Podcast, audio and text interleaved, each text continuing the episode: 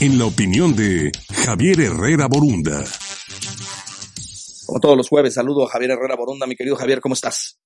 Gracias Luis, te mando un saludo a ti y a todo tu auditorio como todos los jueves. Oficialmente hemos entrado en la fase 2 de la pandemia, lo que significa que ya hay contagios comunitarios, es decir, gente que no estuvo previamente en otros países y se contagió.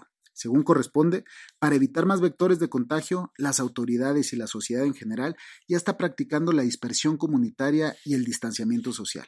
Sin salud no hay nada. Y si no logramos revertir la curva de contagios, los daños serán irreparables. Ahora bien, la falta de consumo, la falta de actividad económica harán que millones de mexicanos que viven al día la pasen muy mal. Según datos estimados de JP Morgan, México registrará una contracción económica del 1.8% para este año.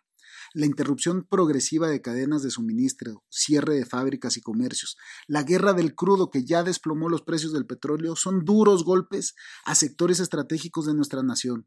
Lo realmente triste y severo lo llevarán los trabajadores que requieren de esa actividad normalizada para subsistir. Es la hora de implementar un gran programa de rescate y reactivación económica. Nuevamente la iniciativa privada ya se está adelantando al gobierno y eso está bien. México es un pueblo solidario. Los bancos, al menos dos, ya implementaron programas para aplazar el pago de deudas bancarias a sus cuentavientes. Prestadores de servicios de todo tipo están utilizando la tecnología para hacer consultas en línea o vender servicios a futuro. Pero cae de aquellos que por las características de sus labores no pueden darse el lujo de trabajar de manera remota. En esta etapa de crisis económica, esperemos que el gobierno no llegue tarde.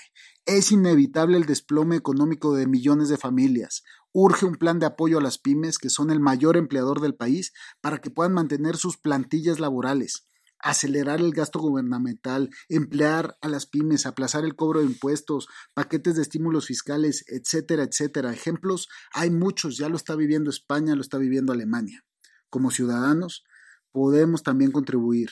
Apoyémonos los unos a los otros. Contactemos a las personas que ofrecen servicios de necesidad básica, albañiles, fontaneros, electricistas. Adelantemos las obras pendientes en nuestro hogar, la, en las empresas, pidamos para llevar en el restaurante, ayudemos a conservar la dignidad de aquellos que son el único sustento de sus familias. No es momento de lujos o derroches, es simplemente un llamado para que aquellos que puedan permitírselo lo hagan.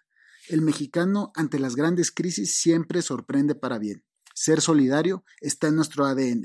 Así somos inmunes a cualquier pandemia. Levantemos la mano y saquemos la casta una vez más por México.